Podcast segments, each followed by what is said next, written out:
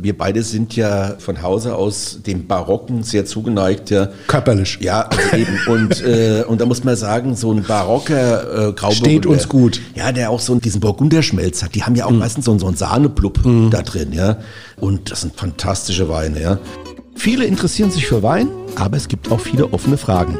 Antworten gibt's beim Wein-Podcast Wein mal eins. Und zwar beispielsweise, Warum müssen eigentlich manche Weine in den Dekanter gefüllt werden? Oder Weiß-Grau-Grün. Die Weiße Burgunder Familie hat viele Mitglieder. Wein mal eins, jeden Freitag 16 Uhr. Wunderschönen guten Tag, liebe Hörerinnen und Hörer. Hier ist Wein mal eins, der Weinpodcast der VRM. Am Mikro der René Hart. Mir gegenüber sitzt der Tom Elke. Hallo. Was haben wir denn heute auf dem Programm? Ja, in der letzten Folge hatten wir über den, die rote Variante des Burgunders, den Spätburgunder gesprochen. Heute reden wir mal über die anderen Varianten, nämlich die große weiße Burgunderfamilie, weiß, grau und grün. Da sagst du was. Das sind nämlich die Rebsorten, die in den letzten Jahrzehnten nicht nur in Rheinhessen enorm an Popularität gewonnen haben. Sie sind ich sage es jetzt mal ohne Zweifel, die Rebsorten aus der großen Familie der weißen Burgundersorten. Seit der Jahrtausendwende hat sich zum Beispiel die Anbaufläche des Weißburgunders nahezu verdoppelt. Ui. Deutschlandweit. Aha. Dabei spielen einige von ihnen schon sehr lange eine wichtige Rolle im Sortiment der Winzerinnen und Winzer. Und Tom, es gibt sogar einen Burgunder, der über die Jahre seinen Namen gewechselt hat. Kennst du ihn? Ja, natürlich kenne ich den, ja. Äh, komme ja nicht von Dummsdorf. Nein, du sprichst natürlich den, den Grauburgunder äh, oder auch Grauenburgunder an, äh, der früher auch gerne, das heißt eigentlich fast ausschließlich als Ruländer bei uns auf dem Markt war. Stimmt, genau. Vermarktet wurde, benannt wurde diese Sorte nach Johann Seger Ruland, der lebte von 1683 bis 1745 und der war ein gebürtiger Frankfurter. So. Ja, guck an. Ja, der ist aber dann in die Pfalz gegangen. Ja, ich sehe schon wieder, ich kann dich nicht aufs Glatteis führen. Ja, nee, das, absolut äh, nicht. Äh, aber ich habe noch weitere Infos dazu. Ja. Der Kerl war nämlich ganz äh, umtriebig. Der kaufte 1709 in der Streichergasse in Speyer. Da war ich schon. Okay, echt? Ja. Äh, also seit der Zerstörung der Stadt im Pfälzischen Erbfolgekrieg in verwilderten Garten des Schulrektors und Assessors am Reichskammergericht Johann Heinrich Seufert. Und 1711 kelterte er erstmals die Trauben von zwei dort gefundenen Stöcken einer ihm unbekannten Rebsorte. Aha. Der Wein war so süß und lieblich, dass er die Rebstöcke vermehrte und das 100 zu 8 bis 10 Gulden verkaufte. Und damit begann die Verbreitung des Grauburgunders, französisch Pinot Gris, als Ruhländer, auch Speyerer oder Vinum Bonum in Deutschland bekannt. Über sein Zusammentreffen mit dem Winzer Jakob Weidle, der den Ruhländer in seiner Heimat Gerlingen anbauen wollte, hat sich im Bayerischen eine Volkssage erhalten, Tom. Ja, die Sage kenne ich, aber bevor ich dazu komme, vielleicht noch mal ganz kurz. Du hast französisch den Pinot Gris äh, erwähnt. Äh, Im Italienischen, der ist ja bei uns, dieses Pinot Grigio heißt der da. Ja? Richtig. Und Pinot Grigio gab es mal eine ganze Bewegung hier auch in Deutschland im Zusammenhang, genau. also mit italienisch Essen gehen schick. und so weiter. Pinot Grigio war mal sehr, sehr schick. Bei der Schickeria war es der schick. Ist, aber auch der Pinot Grigio ist nichts anderes als ein Grauburgunder. Richtig. Ja, okay. Also jetzt kommen wir zurück zur Sage. Ich bin ja nun deutscher Volkskundler und Ethnologe. Ja, da musst du das kennen. Von Hause aus, ja, wobei mehr als deutscher Volkskundler, weniger als Ethnologe und als Politikwissenschaftler schon mal gar nicht. Also kurz und knapp für unsere Hörer. Es gibt die Sage vom Kaufmann Ruland und dem Teufel Winzer.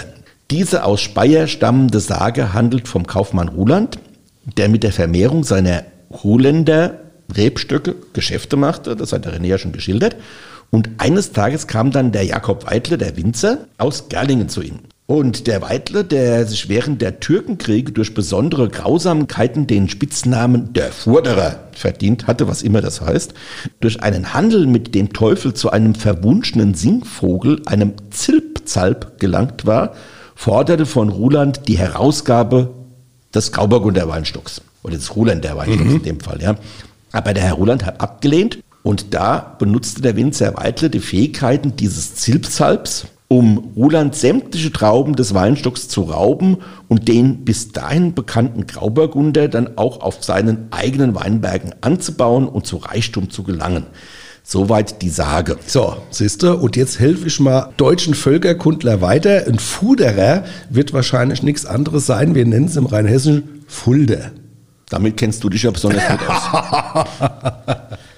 aber vielen Dank für die kleine und nette Exkursion. Aber zurück zum Thema. Welche anderen Burgunderreben kennen wir denn noch? Tom, was meinst du? Ja, also wir haben es ja schon im Titel unserer heutigen Sendung, lieber René. Es gibt weiße, gelbe und grüne Burgunder, zumindest in der Winzersprache. Ja. Mit Weiß kann sicher jeder und jede noch etwas anfangen. Weißburgunder hat wahrscheinlich jeder von euch, liebe Hörerinnen und Hörer, schon mal im Glas gehabt. Bei Gelb und bei Grün wird es dann schon ein bisschen schwieriger. Ja. Die neben dem Grauburgunder sicher am häufigsten in Deutschland angebraute Rebe, du sagtest es schon, ja ist sicherlich der Weißburgunder mit fast äh, 6000 Hektar der größte Bestand weltweit in Deutschland. In Italien Pinot Bianco oder in Frankreich Pinot Blanc genannt. Dann gibt es aber noch die Burgundertypen, die phänotypisch den Burgundern ähnlich sind, beziehungsweise aus Kreuzungen mit Burgundersorten entstanden sind. Da haben wir den allseits bekannten Chardonnay, Richtig. weltweit angebaut, und auch den Auxerrois, beide wohl aus natürlichen Kreuzungen von Pinot und Heunisch entstanden. Schon wieder der Heunisch. Der Heunisch hatten wir schon mal gehabt. Ja, letztere nennt man auch gelben Burgunder, also den Auxerrois. Merken. Gelber Burgunder. Sagen die Winzer, gelber Burgunder. Aha. Wir haben es mittlerweile auch so ein bisschen übernommen, da weiß man, von was man spricht. Ja, und dann gibt es dann auch noch die Faberrebe, die ist vor allem hier in unserer Heimat in Rheinhessen bekannt ich habe es eben gerade schon gesagt, eigentlich nur in Deutschland und den Fall vor allem auch in Rheinhessen kennt. Wer hat sie gemacht, lieber René? Genau, wer hat sie gemacht? Das war natürlich unser Herr Scheu. Ja, also der Georg Scheu, der in Alzey äh, gewirkt hat, hat äh, die Faberrebe gekreuzt. Sie ist eine Kreuzung aus Chardonnay mit Müller-Thurgau. Und sie wurde bereits 1929 auf den Markt gebracht, ist also schon einen Moment unterwegs. Allerdings ist es auch total wie viele andere sogenannte, in Anführungszeichen, Neuzüchtungen mhm. ja, aus dem frühen 20. Mhm. Jahrhundert, ist die ja stark rückläufig im Anbau. Also 2019 gab es noch 250 Hektar. Ja. Mhm. Also zehn Jahre davor äh, waren es dann noch das über Doppelte. 500. Ja. Mhm. Das heißt, es geht rapide zurück. Mhm. Ähm, und heute wie gesagt, ich habe es schon mal angesprochen, gibt es fast nur noch äh, in Rheinhessen. Von den 250 Hektar sind 214 allein in Rheinhessen. Es gibt auch in der Pfalz und an der Nahe noch ein paar Parzellen. Noch paar ja. Parzellen, ja. Aber wenn man nun weiß, dass die Winzerinnen zu dieser Sorte grüner Burgunder sagen, dann haben wir auch dieses Geheimnis und diese Verbindung, warum Farbe und Burgunder eben zusammenpassen, gelüftet. Genau.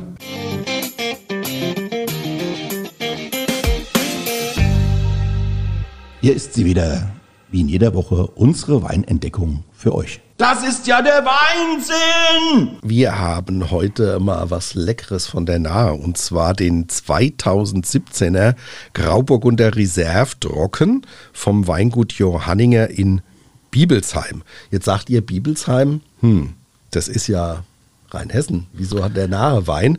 Und die Erklärung ist ganz einfach. Das Weingut Johanninger gelegen zwischen, also Bibelsheim, gelegen zwischen Bingen Bad Kreuznach, ist schon eine Besonderheit in der rheinhessischen Weinszene. Aber wenn du so willst, auch in der nahe Weinszene, weil das liegt ja genau an der Nahtlinie. Genau. Ja. ja, da haben sich nämlich drei Männer zusammengefunden, die gemeinsam das Bio-Weingut erfolgreich betreiben. Das ist die eine Seite und zum anderen liegen die Weinlagen des Betriebes in Rheinhessen und ich habe schon gesagt, an der Nahtlinie auch im Anbaugebiet nahe, was im Prinzip fußläufig, mhm. also in unmittelbarer Nähe des Weinguts beginnt, ist dann in der Nahraum. Ja. Kellermeister Oliver Herzer stammt eigentlich vom Bodensee und hat mit seinem Team in den letzten Jahren einiges verändert. Bereits 2013 war der Betrieb auf ökologischen Weinbau umgestellt. Ja, und seit 2014 werden alle Weine auch vegan produziert. Wenn man jetzt mal zurückblickt, also gegründet wurde das Ganze 1994 und heute haben die rund 20 Hektar Rebfläche äh, im Anbau. Das ist eine ganze Menge. Da muss man auch wieder sagen, Rotweinanteil ist jetzt mit 35 Prozent gar nicht mal so wenig. Mhm. Ja.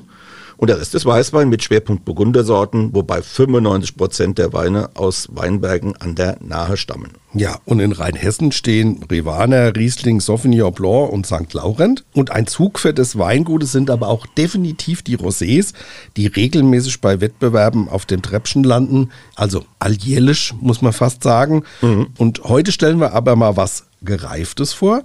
Heute stellen wir einen 217er Grauburgunder Reserve vor, der von 52 Jahre alten Rebstöcken, also aus dem ältesten Weinberg des Weingutes, stammt wenn man jetzt schon gleich mal so ein paar Daten zu dem Wein nennt, extreme Ertragsminderung auf 25 Hektoliter pro Hektar. Das mhm. ist wirklich ganz, ganz wenig, weil bei Qualitätswein, man darf mal 105 Hektoliter auf den Hektar ja. ernten. Das heißt also, das ist gerade mal ein, ein Viertel. Viertel. Ja. Ja. Und der Boden besteht aus Tonmerkel mit hohem Kalkgehalt. Nach selektiver Handlese brachte der Wein tatsächlich 100 Grad Öchsle auf die Boah. Presse und vergoren im neuen 300 Liter Tonneau Medium Long Toasted. Das ist speziell für die Weißweine. Verbrachte er dort zwölf Monate auf dem Vollhefelager mit wöchentlicher Batonnage. Also so nennt man die Aufrührung des Fasses immer wieder mit der Hefe bis kurz vor der Füllung. Ja, da würde ich sagen, riechen wir mal rein. Ja. Boah, was für ein Fund. Also, also deutlich Honig. Ja, aber auch so eine Süße, so eine, mhm. die damit rauskommt, ja. Aber es ist so eine Holzsüße, ja, also die, die, die übers Holz äh, betragen wird. Ich sag's jetzt mal ganz äh, kinomäßig, das ist eher Arnold Schwarzenegger als Mr. Bean. Richtig. also es ist schon ein, ein muskelbepackter, wenn man das mal so sagen kann. Alkoholisch, ölig, alles im besten Sinne. Ja, also so, so ätherisch. Ja. Äh, genau. Wir finden aber auch so Sternanis und Quittenkompott. Und weißt du, was mir da in den Sinn kommt? Eigentlich ist das ein weißer Rotwein. Ja, also ich sehe mich da schon auf dem Bärenfell vom Kamin liegen und den Weißburg unterschlürfen. Herr Uff, ich krieg die Bilder nicht aus dem Kopf. Also es ist eigentlich die weiße Variante für kalte Wintertage am Kamin. Sag ich doch. Und also eine Granate von Wein. Was essen wir dazu? Ja, spontan fiel mir ein, eine Maronensuppe mit Croutons. Mhm. Noch feiner finde ich, wenn die Maronen in der äh, Fasanenbrust gefüllt sind. Aha. Und äh, dazu ein paar schöne Herbstpilze jetzt und äh, so feiste Specknödel. Da bin ich voll dabei. Aber Kulinarik ist ein gutes Stichwort, weil wir beide haben mal für unser Magazin, unser Rheinhessen, eine der schönsten Leserweinproben im nebenan benachbarten Restaurant gemacht. Was auch zum Gut gehört, mehr oder weniger, weil es auf dem Grundstück auch ist. Ja. Genau. Und du sagst jetzt mal, wo wir da waren. Da waren wir in Nickels Speisekammer bei den Eheleuten Nickel und die haben ein wunderbares System in ihrer Gastronomie, bieten so kleine quasi so ein Baukastenmenü an. Man kann sich die einzelnen Teile aussuchen, ja. Und äh, das ist wunderbar und alles, also es war damals ein wunderbarer Abend mit mhm. tollen Speisen und dann diese fantastischen Weine von Janinger dazu. Das ist so Genuss pur. Genau. Ihr seht, wir sind begeistert, sowohl von den Weinen Johanningers, aber wir sind auch von Nickel Speisekammer äh, begeistert. Wir haben es im Podcast selbst ja nochmal benannt. Ja. Aber Leute, wenn ihr euch da mal den absoluten Genuss geben wollt, Wein und Speisen. Ja. Tolle Kombi und ich finde, das sollte auch eigentlich Struktur geben und Geschichte machen. Ich finde diese Zusammenarbeit Winzer und Gastronomie ganz toll. Und wir sehen sie auch bei der Rheinhessen-Wein, die ja momentan auch in ihren neuen Werbetrailern auf das Thema Kombi, Winzer und Speisen äh, ja, eingeht. Zu Recht. Vielleicht noch ganz kurz zu den technischen Daten. Dieser muskelbepackte Wein hat 14 Volumen Alkoholprozent, dann hat er 1,8 Rest. Zucker und 4,9 Gramm Säure. Und er kostet was? 27,50. Nicht gerade der Schnapper, muss man sagen. Aber so viel Arbeit und so viel Ertragsminderung, Leute, das muss bezahlt werden. Und dann hatten wir auch mal für die Festtage hier ein Produkt, wo man sagt, jetzt lassen wir es mal gerade. Ja, man gönnt sich ja sonst nichts.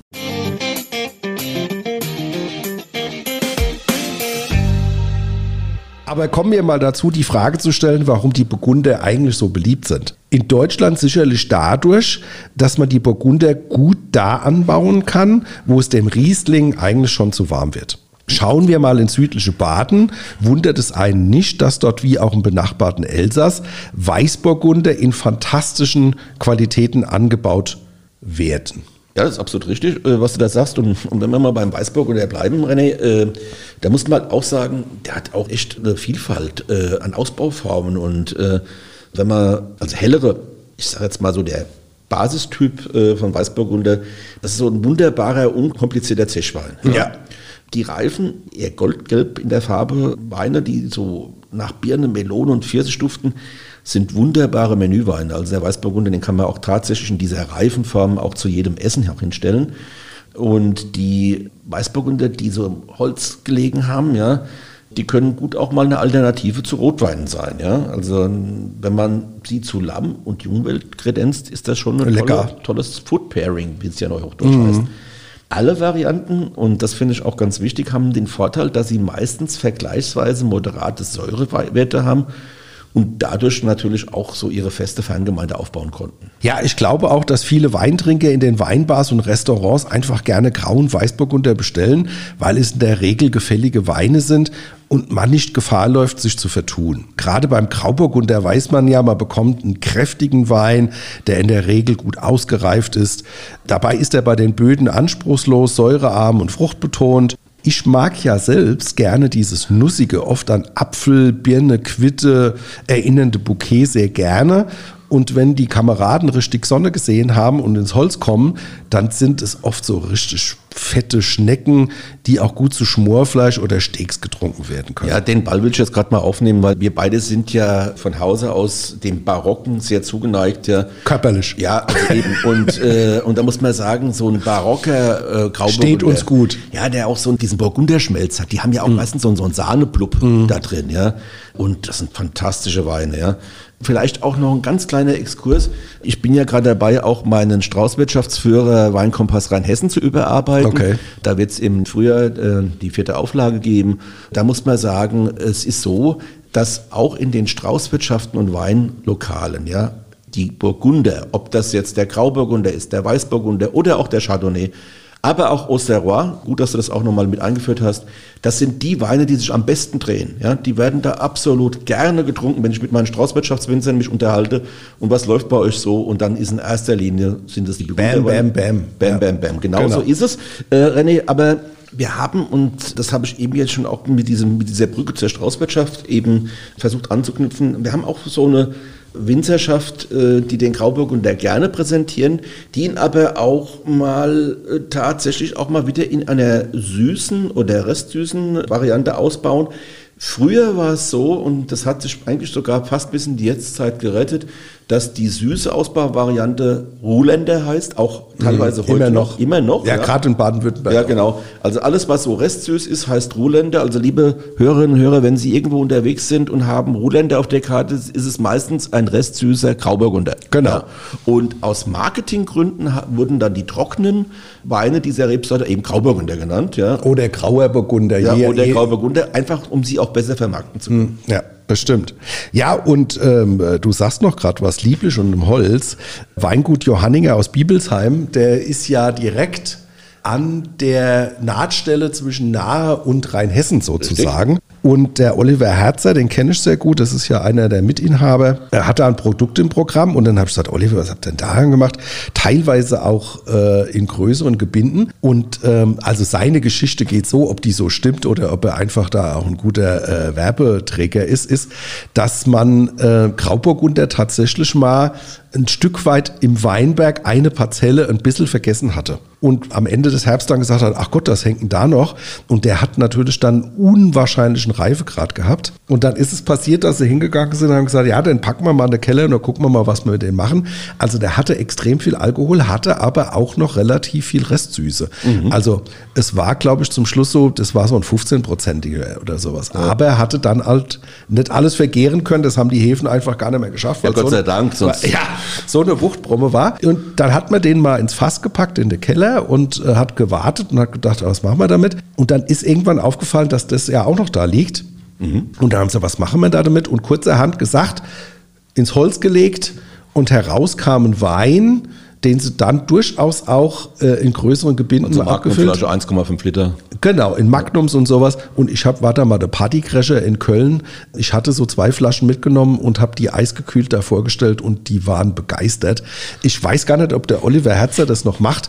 Wir werden mal in Kürze vorbeifahren, weil ich bin da sowieso in der Kreuznacher Gegend und dann ist der Ja, Herbst vorbei. Restaurant.